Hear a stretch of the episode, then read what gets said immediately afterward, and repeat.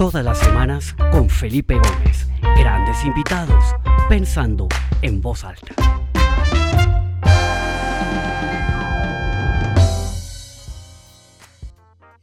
Bueno, muy buenas tardes para todos. Mi nombre es Felipe Gómez. Estamos en otro episodio de Pensando en Voz Alta, el segundo del año y el número 47, así que comenzamos hace ya casi un año esta serie de entrevistas con diferentes personas desde distintas partes del mundo, distintas disciplinas, tratando de descifrar un poco todo lo que nos está pasando, conocer opiniones, puntos de vista diferentes. Y realmente pues eh, nos entusiasma muchísimo el poder estar hoy con ustedes también.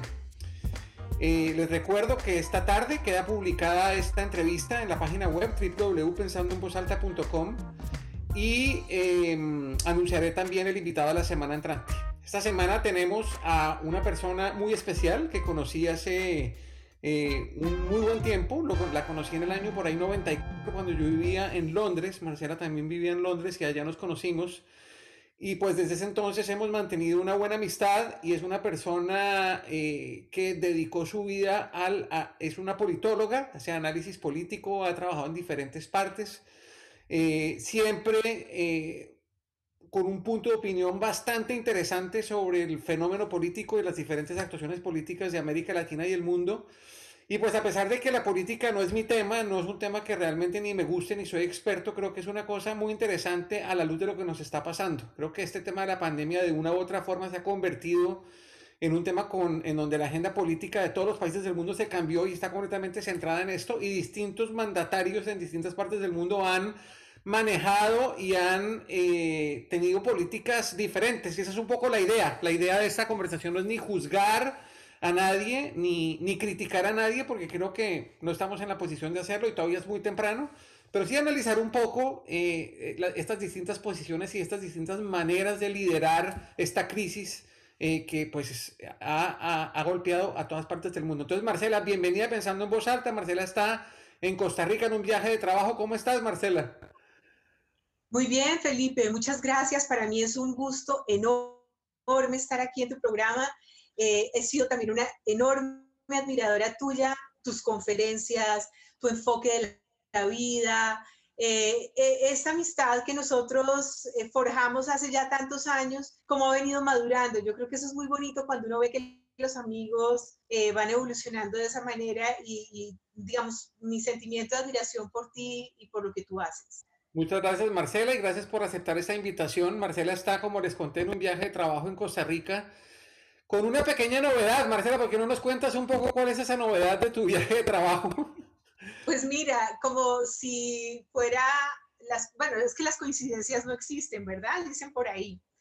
Efectivamente, así como vamos a abordar el tema del COVID, em, acabamos de ser diagnosticados eh, por COVID. Eh, precisamente para poder volver a Colombia, le exigen a uno el examen, nosotros completamente asintomáticos, y nos llegó el resultado anoche y pues positivos. Entonces, primero hay que darle gracias a Dios de que realmente estamos asintomáticos porque no es esta misma la historia eh, de mucha gente en el mundo. Eh, y bueno, eh, digamos que vivir en, carne propia una situación que uno como analista la puede observar en términos de política pública, pero, pero también puedes darnos cuenta cuáles son los cuidados que uno tiene que tener y que nadie, nadie está exento de que esto le pueda pasar. Marcela, antes de entrar en materia, ¿cómo es la logística? ¿Te les toca quedarse, hacer cuarentena ya? ¿Cómo, cómo es un poco estos días que siguen? ¿Qué, qué, les espera? Y, y, un poco cómo, cómo lo ves? ¿Cómo lo bueno, primero, primero, que todo, admirar el sistema de salud de Costa Rica.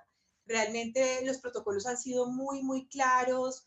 Eh, bueno, una vez nos hacen el examen, eh, nos llega efectivamente a los dos días eh, y se comunican con nosotros los del seguro. O sea, todo parece que hay un, un, buen big data e interconexión, digamos, de bases de datos.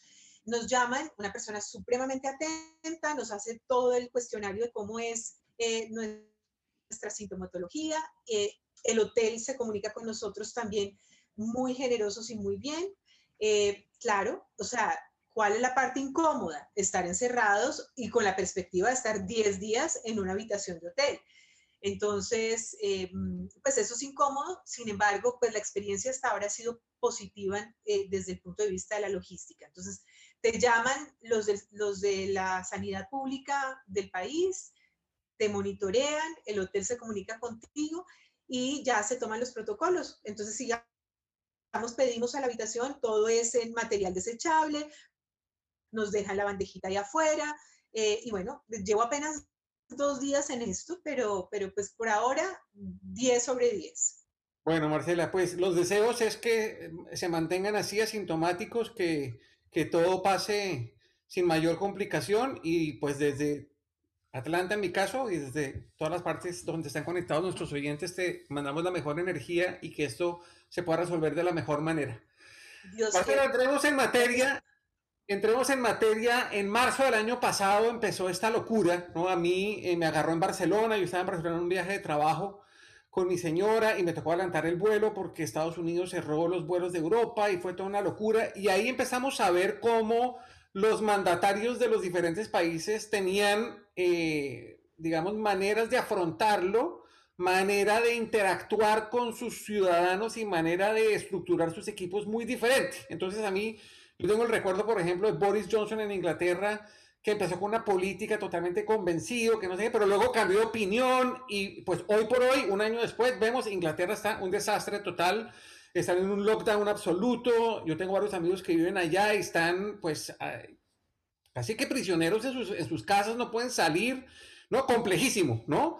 Eh, vemos también otra posición como el, el, primer ministro y los líderes de Suecia, que al principio todo el mundo decía, no, el modelo sueco es la panacea, que era un poco la mano invisible, la autorresponsabilidad y que entonces los, los índices de contagio, pues, eh, eran mucho más bajitos que en otros países, pero hace un par de semanas tanto el, el rey como el primer ministro de Suecia admiten que, la, que, su, que su enfoque eh, ha sido eh, fallido, ¿no? Vemos también un poco posiciones un poco difíciles de comprender, como el del presidente de México, vemos también cómo se, cómo se ha manejado acá en Estados Unidos, en América Latina. ¿Cuál es tu visión de ese, de ese digamos, approach inicial de, de, algunos mandatarios que hayan llamado tu atención y cómo calificarías tú ese nivel de liderazgo político que se vivió en esos primeros días de la pandemia. Tratemos de vivir un poco como entre marzo y junio, que la gente está como tratando, ¿cómo lo viste tú y, cuál es tu análisis en ese sentido? Bueno, yo creo que son varias cosas las que hay que observar. Primero, la realidad geopolítica del mundo, donde los actores políticos eh, para ese momento eh, tenían unas agendas muy controvertidas, donde digamos que toda la discusión política y geopolítica se estaba concentrando en la redefinición de esos poderes internacionales, puntualmente el papel de, China con Estados Unidos, porque estaban justamente en un momento donde estaban firmando un, un acuerdo comercial. Entonces, sí se prestó ese primer momento para que eh, se especulara de por qué no se había sido transparente desde noviembre del, del 19 eh, frente a la realidad del virus, porque uno de los cuestionamientos más grandes al principio era no haber sido transparentes en la información que se le dio al público y por ende a los gobiernos a la hora de tomar las decisiones. Mm, porque pues también con el tiempo supimos que sí había habido advertencias, pero se empieza a especular. Entonces se empieza a decir, bueno, pero ¿qué tan transparente es eh, la China? Eh, ¿Realmente qué pasó en Wuhan para que eh, se especulara? O bien, para decir que el virus había nacido en un, en un mercado vivo o si había sido algo que se había creado en un laboratorio. Entonces, fíjate tú que empieza a ver toda esta discusión alrededor de la transparencia de la información, que yo creo que ese es un capítulo importante que debemos poner una marquilla porque no es menor a la hora de analizar por qué los países tienen que cada vez ser más accountable o rendir cuentas hacia la población de manera mucho más transparente, porque los problemas dejan de ser solo de los países para volverse problemas que pueden tener una repercusión mundial. Pero por otra parte estaba un presidente como, está, como el norteamericano, o sea, Donald Trump, y esta es una, sin entrar a juzgar, porque vamos a, a, a, a analizar, digamos, la dificultad que es tomar decisiones de política pública ante una situación sin precedentes como esta. Eh, entonces, Donald Trump, eh, primero se descubre pues que él sí estaba informado y que quiso bajar la intensidad de la discusión para no generar pánico. No obstante ello, eh, una cosa es no querer generar pánico y otra cosa es restarle importancia y cuestionar la letalidad o la dificultad del virus. Y esto me lleva a una siguiente reflexión sobre la cual escribí hace un par de semanas en el tiempo, en el periódico eh, principal en Colombia. Y es que eh, perro que ladra sin, pues no, sin muerde. En otras palabras, ¿eso qué quiere decir? Que, que no solamente se debe juzgar a un gobernante por lo que hace, sino también por lo que dice, porque la gente lo escucha. El liderazgo, y tú que eres experto en esto, Felipe, está muy relacionado con la forma como tú comunicas. Y las palabras sí tienen un poder importante. Entonces, decir que esto no es tan grave, o esto es un invento, o que es el virus chino, pues realmente hace que esa, esa responsabilidad individual, porque esa es otra de las cosas que tuvimos que aprender todos los ciudadanos del mundo, es que la responsabilidad es compartida. Si bien los estados y los gobiernos tienen que mandar lineamientos, los individuos tenemos que portarnos en consecuencia. Entonces, ¿qué pasó en ese primer periodo? Eh, hay una circunstancia puntual de intereses políticos con un acuerdo comercial con la China. Eso se combina con la forma como muchos gobernantes comunicaron el tema. Entonces vamos a hacer un paralelismo de liderazgo. Angela Merkel. Angela Merkel se para y dice, esto es grave, esto es complicado y tenemos que afrontarlo como tal. Vamos a tomar unas medidas de Estado para confinar, pero, señor, población, pilas, porque esto es, es, es preocupante y tenemos que, que, que, eh, responsabilizarnos todos en la medida de lo que le corresponde al Estado y en lo que le corresponde al individuo. Pero otros países no fueron así. ¿Por qué, Felipe? Porque yo creo que también el virus es víctima de eh, lo que ha venido sucediendo con las redes sociales en cuanto a la veracidad de la información.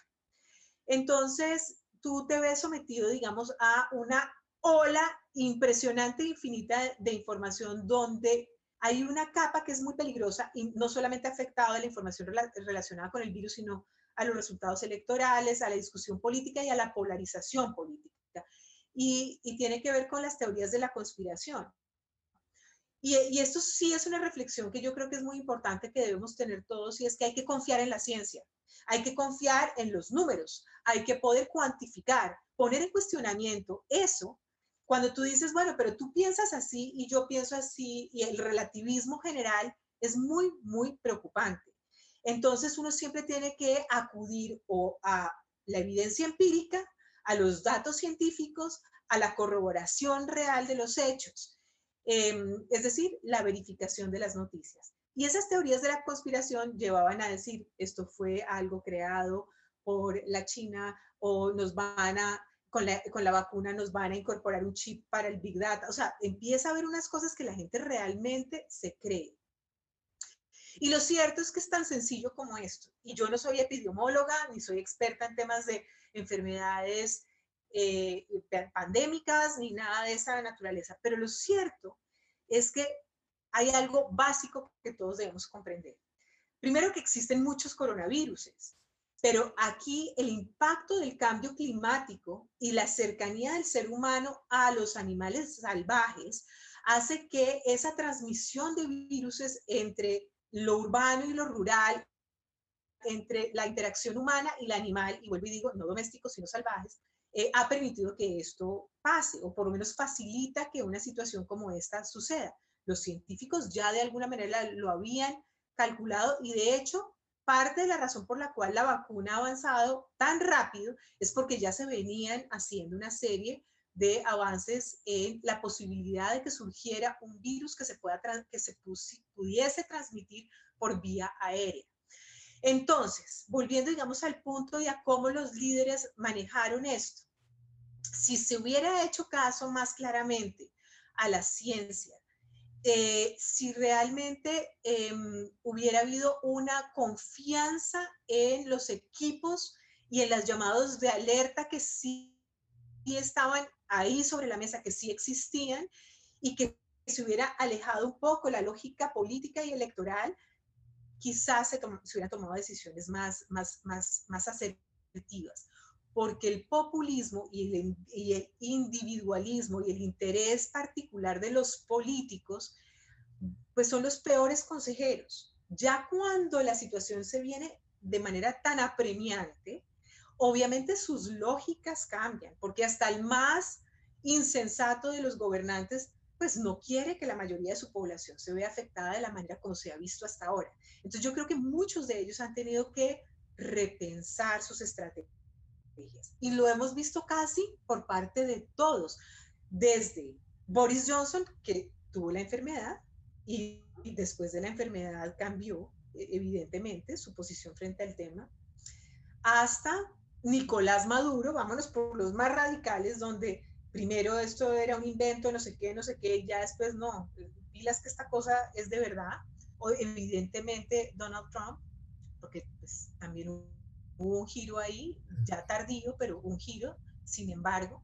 Entonces, entonces sí, o sea, la realidad muchas veces golpea mucho más que, que cualquier otro tipo de reflexión y, y, eso pasa en la vida, ¿no? Total. Marcela, una cosa muy interesante es que esto claramente surge como un tema de salud, ¿no? Entonces lo que decías tú ahorita, que también eh, discutimos con Juan Carlos Echeverry cuando estuvo en este programa, de quién debería liderar, eh, eh, quién debería ser la cabeza de este equipo de crisis el presidente, el gobierno o un grupo de científicos, un grupo de epidemiólogos, un grupo de doctores, ¿no? Porque, porque al final si lo manejan los políticos, pues la agenda política termina primando, desafortunadamente, porque, porque pues eh, eh, este fenómeno de salud desata un, un, desorden en la política, un desorden en la economía, un desorden en la equidad, pues en la inequidad que ya era espantosa y se ha aumentado, ¿no?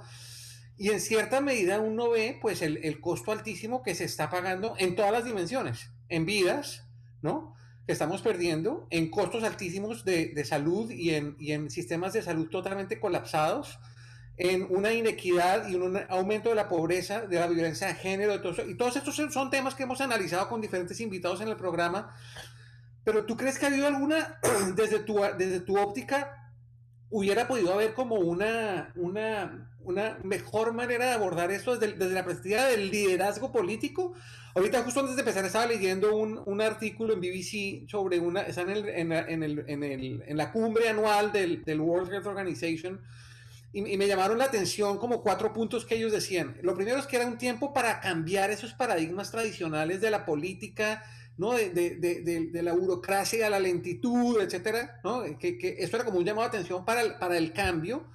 Número dos, que la velocidad se convertía en un tema absolutamente crítico, o sea, eh, y lo estamos viendo ahorita con la vacuna, o sea, hay países, incluidos muchos de los nuestros, en donde todavía ni siquiera hay noticias de cuándo va a llegar la vacuna, ¿no? Eh, y cómo va a ser el despliegue de esa vacuna. Eh, tercero, o, o, otro aprendizaje es que la logística es muy importante. Y me acuerdo un poco de ese, de ese video de Bill Gates de TED que decía que, ahí, que uno tenía que hacer alianzas con el ejército, que eran expertos en logística, ¿no? Y ver un poco cómo el sector privado de cierta manera se ha ofrecido a meterse en, en, en ayudar en, en, este despliegue logístico de pruebas y de vacunas para poder llegar a la inmunidad de rebaño lo más rápido posible. Eh, temas presupuestales, de cómo se manejan los presupuestos y, y, sobre todo seguir manteniendo o subir de nivel en prioridad al tema de la inequidad en las agendas públicas.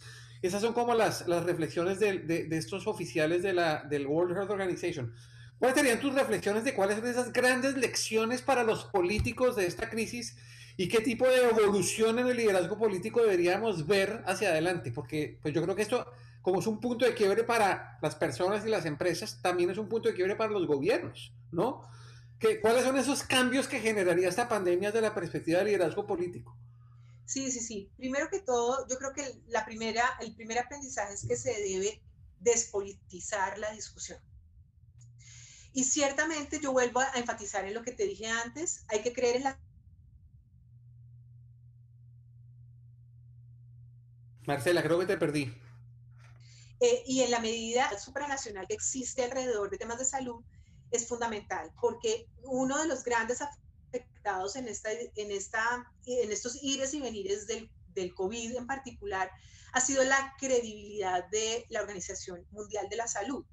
Eh, entonces, también se especula que hay intereses políticos de por medio, de que su director no es una persona que eh, eh, esté preparada para una situación como esta y se ha alineado a los intereses de la China. Fíjate que todo empieza, digamos, a politizarse. Y, mm, sin embargo, paralelo a ello, existe, digamos, otro tipo de grupos de científicos, entre ellos Bill Gates, que han prendido las alarmas y las prendieron un tiempo atrás, la el famoso TED Talk de Bill Gates, donde dice, existe una enorme posibilidad de que surja un virus con estas y estas características, o sea, lo predijo porque hay unos estudios científicos que pueden corroborar que eso efectivamente, em, digamos, somos susceptibles como raza humana y las características de nuestro planeta para que eso suceda. Entonces, yo creo que una de las grandes aprendizajes, por un lado, es sí crear un grupo de científicos independientes, buscar que se recupere la credibilidad de la Organización em, Internacional de la Salud, porque, porque a la Organización Mundial de la Salud, porque si eso se ve afectado por intereses políticos, pierde credibilidad y la gente no le camina.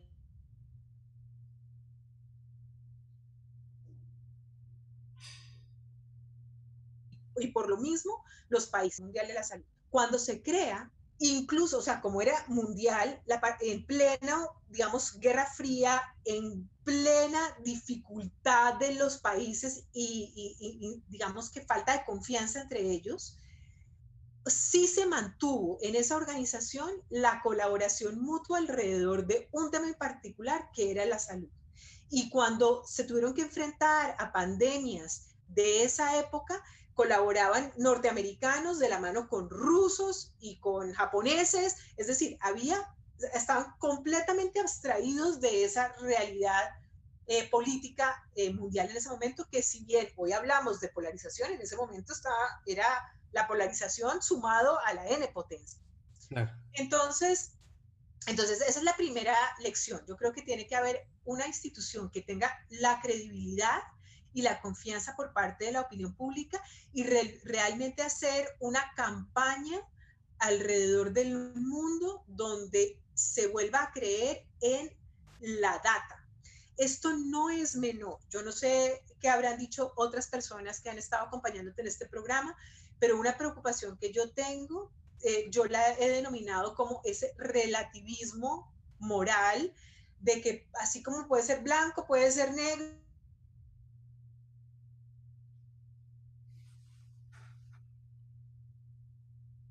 tierraplanismo y se ha montado en las redes sociales. Entonces yo creo que los estados y los gobiernos responsables tienen que volver a, darle esa credibilidad porque si bien gran parte de la responsabilidad está eh, en cabeza de los gobiernos y de los estados mismos, por otra parte el comportamiento individual es fundamental. Y es, es, absolutamente fundamental. Entonces cuando tú dices, no, yo, tú oyes a una persona decir, yo no me voy a vacunar, no, no, no, no, porque además me puede salir un tercer ojo o es que normalmente una vacuna dura siete años de prueba y es que hay que entender que el, tiempo de prueba de una vacuna es directamente proporcional a su capacidad de contagio. La razón por la cual esta se pudo desarrollar tan rápidamente es porque su capacidad de contagio es masiva. Entonces, las pruebas son mucho más rápidas y mucho más contundentes.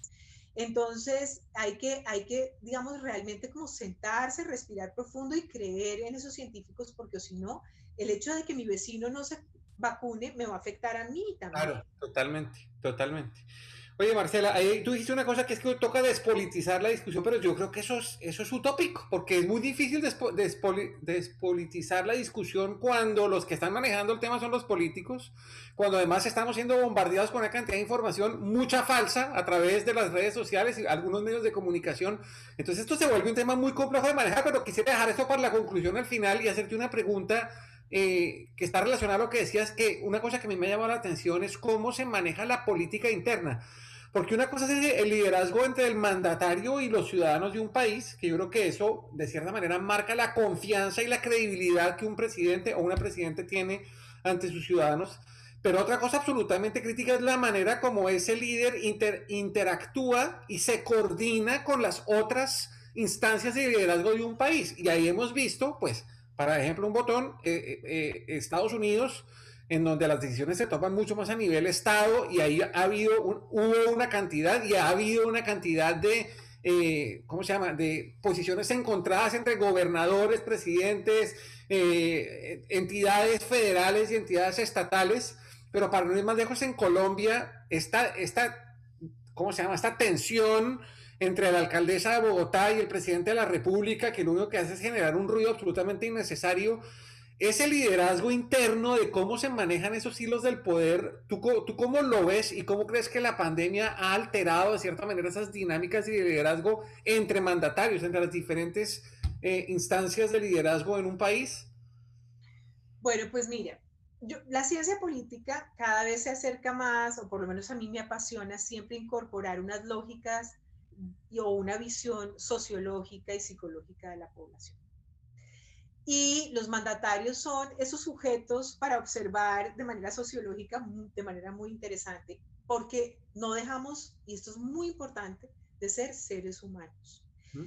Y yo creo que el aprendizaje que hemos tenido los ciudadanos de a pie, como los mandatarios, o por lo menos es lo que debemos aprender de esta pandemia, es la humildad porque así como empezó esta discusión, nadie ha tomado el 100% de las decisiones correctas. Esto es sin precedentes, es dificilísimo. Y juzgar, claro, como el presidente no tomó esto, es que es una persona incompetente y yo sí sé cómo se debe hacer a nivel local, pero entonces también se equivoca a nivel local, entonces la culpa ya no es de esa persona, sino de la otra.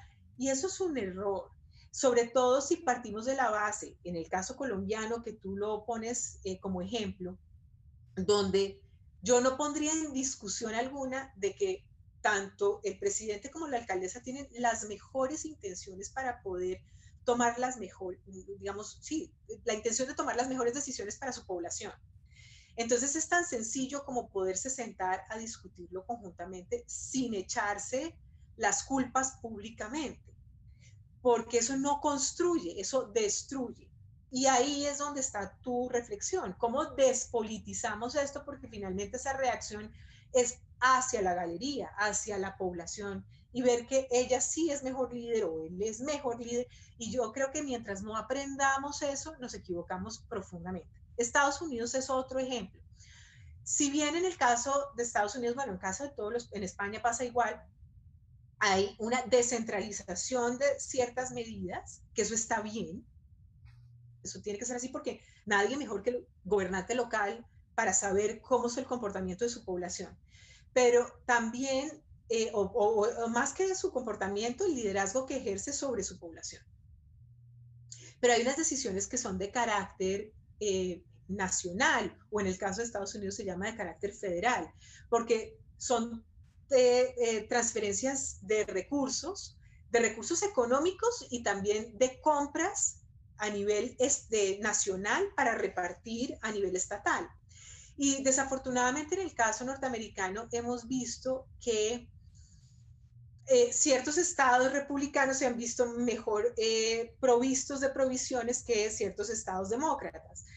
o el estado demócrata para criticar al gobierno nacional antes de que llegara Biden, eh, eh, se quejaba porque no eh, les habían cortado de suministros.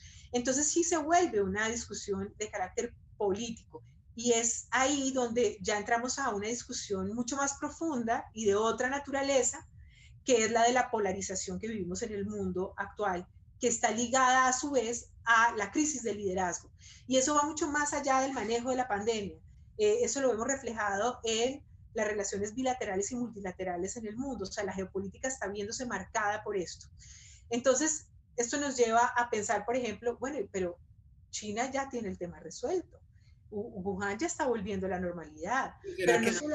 Esa es otra gran incertidumbre porque no, o sea, a mí me cuesta mucho creer que un país como China ya tenga el tema resuelto, cuando estamos viendo que en todo el mundo esto es un tema que se está saliendo de las manos, ¿no? Sí, muy difícil. Eh, bueno, fíjate que por la falta de transparencia, porque pues, los regímenes totalitarios y comunistas tienen esa característica, tú no puedes confiar en la información que dan al público porque pues, está todo centralizado y manipulado y tal, porque esa sí es una realidad que no podemos desconocer. Eh, hay una estadística, Felipe, interesante y son los números de celulares que se han desconectado. Porque al dar de baja eh, una cantidad de celulares es porque están desconectándose de sus dueños, ¿no? De cada individuo. Y, estamos, y esa estadística se ha mostrado eh, cómo millones de millones de eh, líneas celulares se han desconectado. Pero claro, los chinos no van a decir, eso está directamente relacionado al número de personas que han fallecido. Pero mi punto no era ese, mi punto era que quizás eh, este sea una oportunidad para países que están en el juego político y llegaron para quedarse, porque es que desconocer el papel de la China en este momento de transformación de liderazgos y de, lógicas geopolíticas es un error. Sería un gran error que Occidente rompiera cada vez más relaciones con China. China no va a cambiar su régimen, por lo menos en el corto plazo.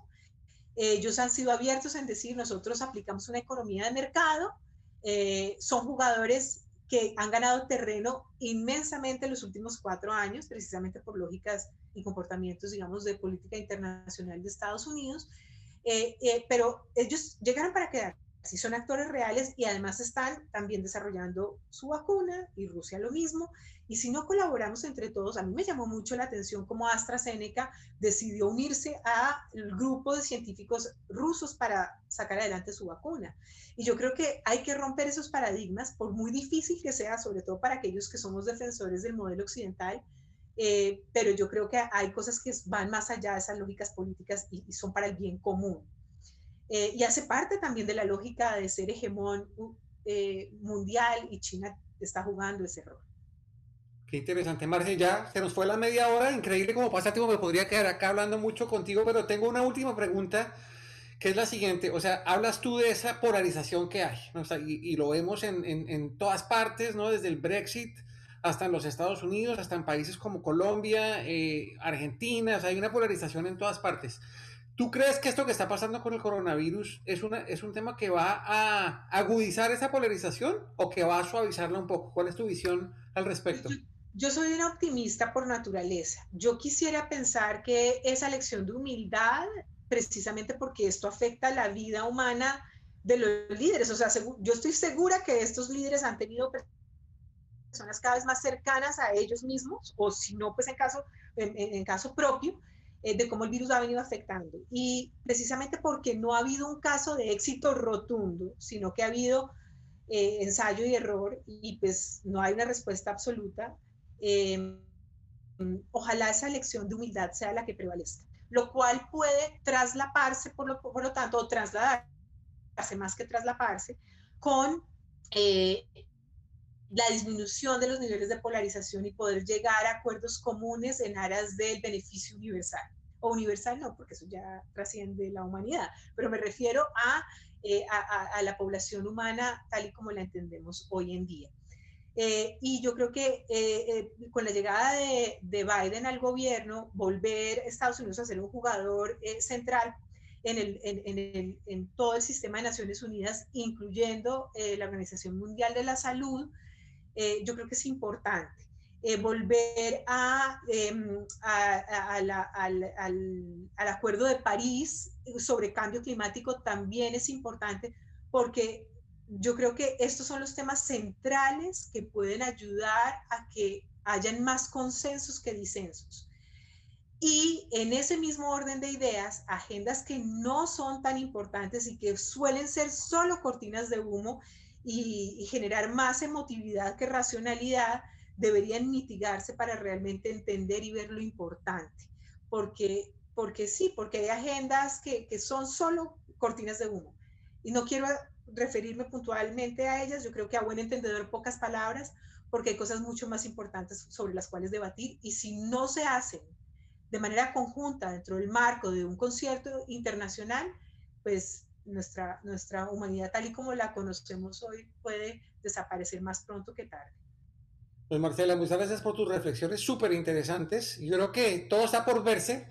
Eh, creo que esta pandemia y sus efectos han durado más de lo que todos nos habíamos imaginado y creo que todavía falta un buen camino por recorrer y creo que parte de lo que tendremos que ver es cómo se impactan y cómo esta pandemia altera de cierta manera la dinámica política local, nacional y global, porque yo creo que esto pues también tiene una cantidad de repercusiones en, en, cómo los países colaboran, cooperan, etcétera, etcétera. Eh, todo está por verse, vienen años electorales en varios países y creo que de cierta manera la pandemia también va a, a marcar de cierta manera la agenda de esas campañas y de esos procesos electorales. Creo que habrá mucho por analizar y el tiempo nos dirá quiénes fueron los líderes verdaderamente eh, sólidos en esta crisis tremenda que estamos viviendo. Y por lo pronto, pues creo que las reflexiones que has compartido con nosotros hoy son súper valiosas. A mí por lo menos me aclaran muchas cosas y me ponen a pensar en, en, cosas que no había pensado. De verdad, muchas gracias Marcela. Y antes de hacerte el micrófono para que te puedas despedir, simplemente agradecerle a las personas que se conectaron y decirles que las espero el próximo martes a la misma hora. Esta tarde anunciaré eh, quién, es, quién será el invitado a la semana entrante. Marcela. Bueno, muchas gracias. Un gusto enorme estar acá con ustedes. Un saludo muy especial a todas las personas que se conectaron hoy y que van a seguir oyendo este interesante formato que Felipe se ha reinventado en ese sentido. Entonces, eh, siempre aquí a la orden. Un saludo muy especial. Bueno, Marcela, que te mejores y se mejoren pronto y puedan regresar pronto a casa. Muchas gracias. Hasta pronto. Chao. Chao.